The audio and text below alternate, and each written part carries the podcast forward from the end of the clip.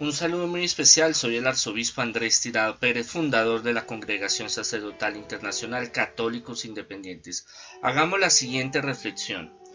Formula que el famoso psicólogo autor Blankton repetía a sus pacientes que sufrían de nerviosismo y depresión. Habiendo hecho los esfuerzos que pudo hacer, tranquilícese. ¿Para qué seguir atormentándose? Haga lo que pueda, pero no siga removiendo esa tierra que ha sacado de, arar. En vez de angustiarse por sus problemas, colóquelos en las manos misericordiosas y poderosas de Dios, doctor Blanco. La fe en esa seguridad de que Dios nos va a ayudar tiene que ser una fe sólida, inquebrantable, fuerte como una montaña, pero no es fácil, eh, los, los grados más altos de espiritualidad es entregarse, hacer un alto de fe, un salto en la fe y entregarse en las manos de la divina misericordia.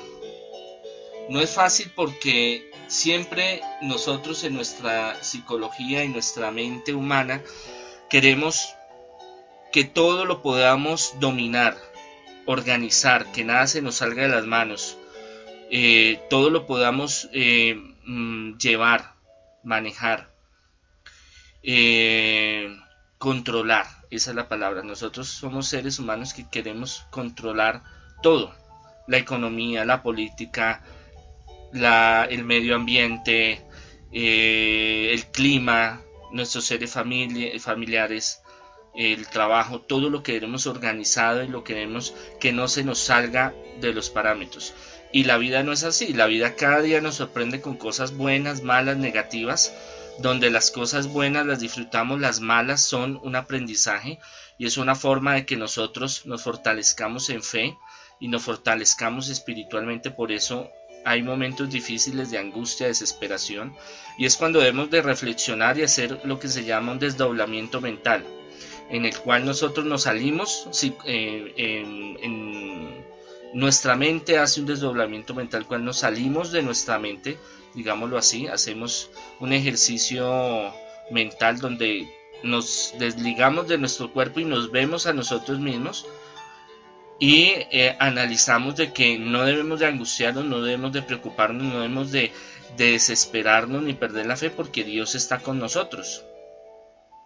Pero eso es una cosa muy difícil porque una cuestión es la fe lo sentimental con Dios y la otra es el raciocinio, nuestra mente, porque nuestra mente siempre va a decir, no tienes para pagar la deuda, no tienes para trabajar, no tienes, no te quieren, no vas a salir adelante. Eso es muy difícil, eso es muy imposible. Entonces, ¿qué hace Dios?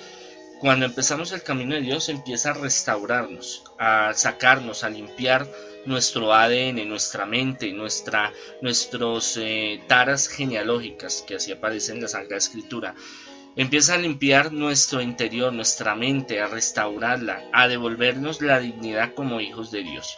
Y como somos hijos de Dios, nosotros debemos de tener seguridad totalmente, y eso es lo que más Jesús trabaja en los apóstoles y, eh, nos deja ese legado de que la fe tiene que ser una fe eh, totalmente fundamentada en el poder divino y en el poder de que Dios todo lo puede hacer.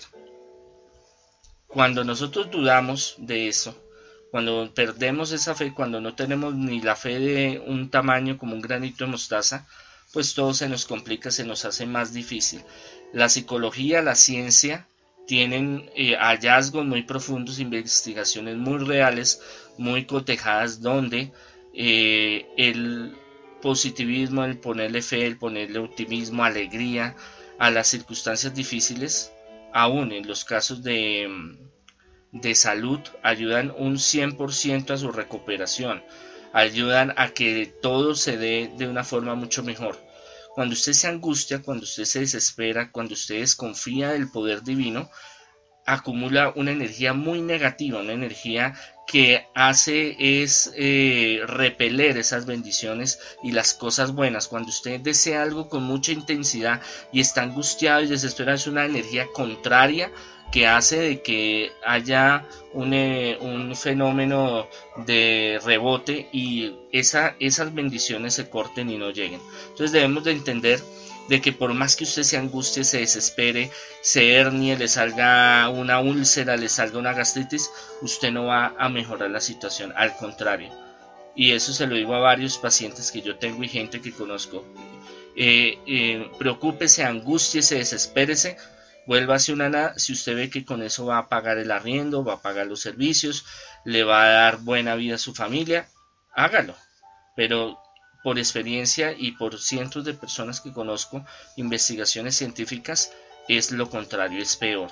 Entonces, relajémonos, pero no nos volvamos eh, flojos. Esas son dos cosas muy diferentes. Una cosa es confiar en el poder de Dios, que Dios nos va a ayudar, y otra es esperar que nos lleguen las cosas a nuestras manos, que nos llegue el chequecito debajo de la puerta diciendo, ve y reclama tanto dinero, Banco del Cielo, vaya y reclámelo porque va a recibir esto. No, Dios nos da, pero nosotros tenemos que poner de nuestra parte. Ahí la parábola de los talentos. ¿Qué hacemos con los dones que Dios nos ha dado? Algunos les dieron más, otros menos. No importa, lo importante es su realidad. O cómo tiene los pies bien centrados en la tierra y cómo se va a proyectar para buscar esos dones espirituales y materiales y estar moviéndose y buscando ese cambio espiritual y material. Dios los bendiga.